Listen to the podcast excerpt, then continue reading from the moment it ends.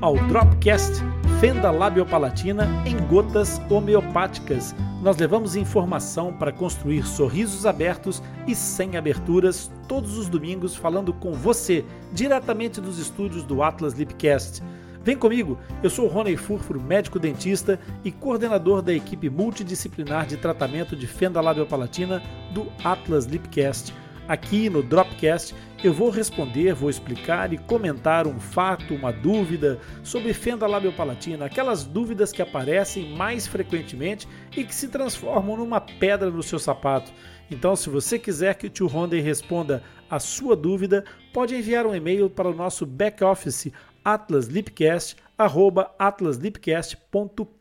que o Zaqueu estará aqui para te representar, você que é mãe, você que é pai de fissurado, ou você mesmo que é fissurado, você tem aqui o Zaqueu para te representar e trazer as suas perguntas para que o tio Rony responda. Mas se você quiser participar diretamente, também pode entrar diretamente na nossa live. Agora, se liga no que o Zaqueu tem para te dizer. Olá, meu nome é Zaqueu sou fissurado e reabilitado e vou trazer as perguntas que você nos envia para o Sr. Rony responder e explicar. O Atlas Lipcast é o único podcast totalmente dedicado às anomalias congênitas da face, especialmente a fenda lábio-palatina. Agora, se é a tua primeira vez aqui e se gostares do nosso conteúdo, não te esqueças de subscrever o nosso podcast e ativar as notificações. E isso é muito importante para nós. Para você não custa nada, basta clicar aí num botãozinho e dizer que gostou ou fazer o seu comentário. E isso vai fazer com que os motores de busca percebam a relevância desse assunto e daquilo que nós produzimos para você. E então, vamos ao que interessa. Então, meu amigo Zaqueu, o que é que interessa para hoje? Como é que tu estás? Qual é o tema? Bom, primeiramente, boa tarde, eu Rodo, tudo bem? Tudo. É, boa tarde a todos. Hoje nós temos uma pergunta meu paciente. E ele faz a seguinte pergunta. Meu nome é José César. Gostaria de saber mais sobre a cirurgia ortognática porque todos os curados nascem com essa anomalia. Sei que, sei que não tem lado palatina também pode ocorrer esse problema. Na mordida, doutor, gostaria de entender melhor sobre o assunto, sobre a cirurgia ortognática, sobre a fissura e fissura relacionada à ortognática. Bom, Vamos começar por esclarecer aqui um mal-entendido, José César. É, quando você fala sobre cirurgia ortognática, a cirurgia ortognática ela trata uma discrepância, uma desarmonia de crescimento dos ossos da face. E isso, de fato, acontece com a, a presença da fissura labiopalatina, é, que gera uma, um menor desenvolvimento, em geral, da pré-maxila ou da, da zona maxilar e mantém o crescimento da mandíbula, que é o osso de baixo, o osso do queixo, no seu padrão relativamente normal. É, mas essa situação não pressupõe que todos os pacientes que, que nascem com uma fissura labiopalatina vão ter que fazer necessariamente uma cirurgia, uma correção ortognática.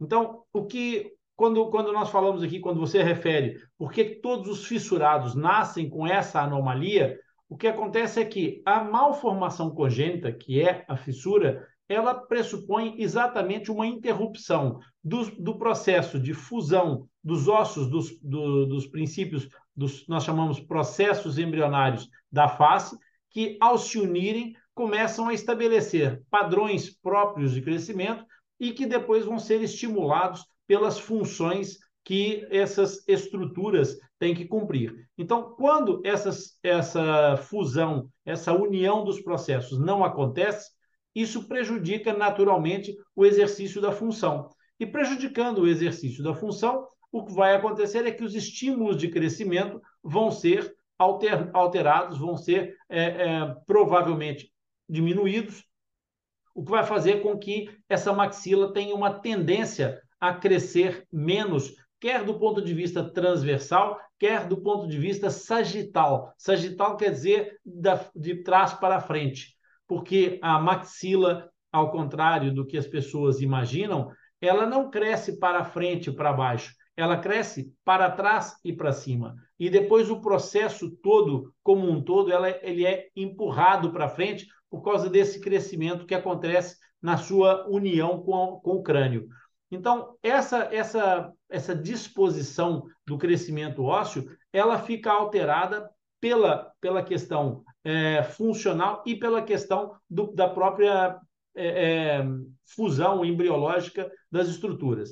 Agora, o que acontece é o seguinte: esse problema que, que você refere, que você chamou de mordida torta, é, é, um, outro, é um outro ponto dessa, dessa mesma questão, que é o, na realidade, o nome correto, mordida cruzada. E a mordida cruzada significa exatamente o quê?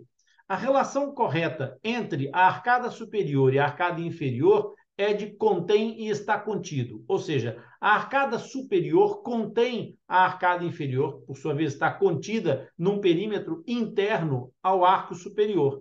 Então, os dentes de cima devem cobrir os dentes de baixo quando a boca está encerrada. Isto pressupõe uma oclusão é, é, dentro daquilo que é o padrão de normalidade desse, do, do desenvolvimento. Quando essa maxila não cresce o suficiente, mas a mandíbula, maxila, então, os, o osso da, da, da, da, base, aqui da base do nariz, da, da, da maçã do rosto, essa zona intermédia da face não cresce adequadamente seja do ponto de vista transversal, seja do ponto de vista antero-posterior, que eu já falei, sagital, acontece que a mandíbula faz o seu crescimento e pode extravasar o perímetro desta maxila. E quando a mandíbula ou os dentes mandibulares ultrapassam esse perímetro, então nós temos a inversão da oclusão, ou seja, passa a ser a mandíbula a conter a maxila que cai dentro dessa maxila, dessa mandíbula, entre aspas, aqui numa visão muito figurativa, tá? Então, esse cair dentro é relativo. Por quê? Porque a mordida cruzada ela pode ser unilateral, pode ser bilateral ou pode ser completa, ou pode ser apenas anterior. Ou seja, o que, que é isso? Quando os dentes da frente do, da arcada superior ficam por trás dos dentes de baixo. E aí nós temos uma mordida cruzada anterior. Em todas essas situações, há possibilidades múltiplas de correção dessa relação é, de oclusão entre maxila e mandíbula. E não é necessariamente, exclusivamente, através de uma cirurgia ortognática. Muitos desses processos de correção da relação de oclusão podem ser feitos através de movimentos ortopédicos com aparelhagem ortopédica é, é, da, da, da própria ortodontia, que pode colocar, por exemplo, um disjuntor, um aparelho disjuntor, que é, na realidade, um osteodistrator. O que quer dizer isso? É um aparelho que, ancorado nos dentes ou nas placas ósseas, consegue promover um afastamento das duas, dos dois lados da estrutura maxilar, de forma a recuperar o crescimento que não aconteceu durante o desenvolvimento natural daquela face e então corrige-se a mordida cruzada e não tem necessariamente que ser feita uma cirurgia ortognática. Então, a cirurgia ortognática que você gostaria de entender melhor é exatamente o que? É quando a discrepância, quando o problema de relacionamento, de, de tamanho entre a maxila, tanto o osso do terço médio da face, e a mandíbula, o osso da parte inferior da face, tem uma discrepância tão grande que os movimentos apenas ortopédicos ou ortodônticos, ou seja, daquela, daquela mudança de, de, de movimento lateral da, das bases ósseas ou da inclinação dos dentes, não é suficiente para compensar essa discrepância. Essa discrepância é muito grande. Em algumas situações, o, o José César, é possível, inclusive, considerar que uma mandíbula que cresça naturalmente o seu tamanho normal e que não seja muito grande, se ela tiver uma maxila muito pequena, ela pode ter que ser alvo de uma cirurgia ortognática. Assim como acontece é, quando a mandíbula cresce desordenadamente, com uma maxila que cresce normalmente. O que significa que, mesmo que uma maxila não tenha fenda labiopalatina, que não tenha nenhum problema é, é, a partir de desenvolvimento, a mandíbula do, do, do, de uma pessoa, do paciente, pode desenvolver-se além da conta. E aí o que, que vai acontecer? Essa mandíbula terá que ser alvo de uma intervenção ortognática. E eu já vou explicar esse termo e o conceito disso tudo. E essa intervenção não é uma, uma característica que está relacionada com a fenda, mas sim com a discrepância, com o grau de discrepância entre maxila e mandíbula e a relação dessas duas estruturas com o padrão esquelético, o perfil facial desse paciente. Ortognática, gnatos, quer dizer o, o, aparelho estomatognático é o aparelho mastigatório, tem a ver com o aparelho mastigatório. Gnatos, na verdade, são os queixos, não é a queixada, como as pessoas costumam dizer. Então, quando nós temos o queixo é, é, muito pronunciado, ou para além da linha estética facial, ou em discrepância com relação à maxila, nós temos uma prognatia. Ortognatia, então, é a posição correta, porque ortos quer dizer correto. Então, nós fazemos cirurgias ortognáticas para colocar as estruturas do aparelho estomatognático, do aparelho mastigatório, na posição ortostática, ou seja, correta, na posição que seja funcional, estável e estética. Essa, essa definição de estética ela não tem a ver com conceitos de valor é, subjetivo, tem, existem regras para se poder estudar essa questão, é, mas basicamente o padrão estético está relacionado com a linha estética da face, ou seja, com uma, um pronunciamento em que existe um perímetro expectável na espécie humana, em que há uma projeção, quer da maxila, quer da mandíbula, que é contida dentro de, um, de, uma, de uma variável de valores como aceitável esteticamente. Dito tudo isso, como é que se faz a cirurgia ortognática? A cirurgia ortognática ela pode ser uni ou bimaxilar. O que quer dizer bimaxilar? Quer dizer quando acontece a necessidade de corrigir o tamanho tanto da maxila quanto da mandíbula. Se ela for unimaxilar, então ela pode ser apenas da maxila ou apenas da mandíbula. O nome vai ser sempre unimaxilar. Portanto, nesse caso, independentemente de qual osso que será operado. Nos casos que nós temos uma hipoplasia, ou seja, um crescimento muito pequeno da maxila, nós normalmente vamos fazer o primeiro, como primeira escolha, o estudo de um avanço unimaxilar desta maxila, para ver se ela chega, é, é possível que ela vá até o limite ideal da sua projeção sagital. Lembrando, sagital, antero, posterior ou póstero anterior mover essa, essa maxila para frente.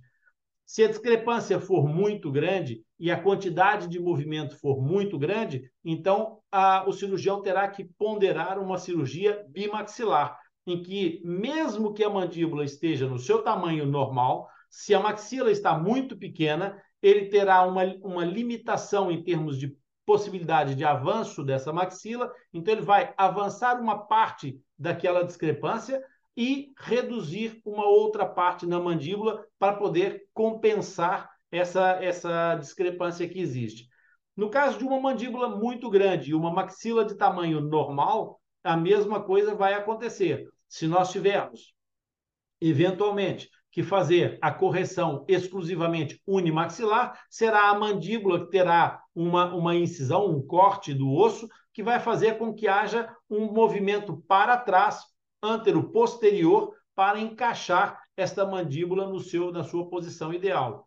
Assim como aconteceu na primeira explicação, também pode acontecer de, do ponto de vista estético, não ser conveniente, mesmo com uma mandíbula grande, retroceder muito essa mandíbula, dependendo da discrepância. Então, nesse caso, sem que isso eh, gere nenhum prejuízo estético, é possível também avançar ligeiramente a maxila para que a, o recuo da mandíbula não seja demasiado intenso.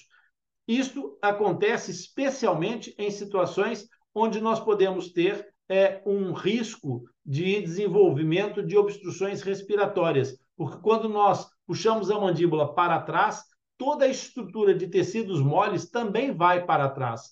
E nós, atrás da língua, atrás do, dos, dos, tecidos moles da, da mandíbula, temos a nossa via aérea posterior inferior. Então, se nós puxarmos a mandíbula muito para trás, podemos reduzir a via a passagem da via aérea demasiado e isso provocar um, uma síndrome de apneia obstrutiva do sono. Então, são situações que devem ser estudadas e ponderadas com muito critério, com muito cuidado, e é isso, por isso é que todas essas cirurgias ortognáticas são ou devem ser é, trabalhadas em equipe. Ela é uma ação que, embora a cirurgia não seja multidisciplinar, ela é feita por, pelos cirurgiões maxilofaciais, é, mas o planejamento deve ser é, de, uma, de uma equipe para que todas as decisões sejam tomadas considerando todas as vertentes que essa cirurgia possa implicar. Então, cirurgia ortognática é a cirurgia que movimenta os ossos da face. Você vai imaginar a cabeça como se fosse uma, um, um quebra-cabeças, um puzzle de três grandes peças: é a parte do crânio, a parte intermédia da face e a parte inferior da face. Então, esses três pontos podem mover-se para, um, para frente ou para trás, de acordo com a intenção cirúrgica, com o planejamento cirúrgico, para que a relação é, sagital, a relação anteroposterior, fique adequada e, principalmente, que o paciente cumpra depois um padrão estético e funcional para poder é, ser dado como um, um, paciente reabilitado. E nesse caso, não tem a ver apenas com a reabilitação da fissura, mas com a reabilitação de uma desproporção ortognática ou de uma desproporção é, dos ossos do aparelho estomatognático, dos ossos da face. Isso pode ser feito em qualquer situação. E, por fim, só para efeitos de ilustração, assim como eu falei da questão do recuo da mandíbula, que deve ser sempre pesado e ponderado, para que você também tenha essa noção, os pacientes que sofrem de apneia obstrutiva do sono não têm necessariamente é, uma, uma fenda labiopalatina, mas têm uma apneia, um, um síndrome de apneia muito grave, uma das indicações terapêuticas que há é exatamente o avanço da maxila e da mandíbula. Exatamente para quê? Para criar mais espaço na zona posterior e, com isso, aumentar a capacidade de, de passagem do ar, da coluna de ar na via aérea posterior, tanto superior quanto inferior. Por isso, não é um fado, não é um destino cada vez que um paciente nasce com uma fissura labiopalatina, ser, é, ter a certeza que vai sofrer uma intervenção ortognática. É possível, é bastante é, é compreensível que essa situação possa acontecer, mas não é uma relação de causa e consequência. Até porque a cirurgia ortognática vem resolver problemas que não estão exclusivamente relacionados à fenda labiopalatina. Valeu? E assim ultrapassamos mais uma etapa. Eu quero te agradecer pela sua participação e companhia. E se você aprendeu alguma coisa hoje ou se esclareceu alguma dúvida, curte e compartilhe esse episódio com algum amigo, um familiar. Eu tenho certeza que eles vão gostar e aproveitar. Você vai deixá-los também com um sorriso aberto e sem aberturas. Compartilhando e enviando as suas dúvidas para o nosso podcast nos ajuda a divulgar a informação sobre fenda labiopalatina e nos motiva a continuar criando conteúdo alinhado com as tuas expectativas. Não se esqueça que todos os episódios do Dropcast ficam disponíveis no replay do Atlas Lipcast. Lipcast, o nosso podcast disponível em todos os agregadores de podcast. Assim, você poderá acessar e ouvir sempre que quiser. Os links dos nossos canais estão disponíveis na descrição desse episódio. Até o próximo encontro.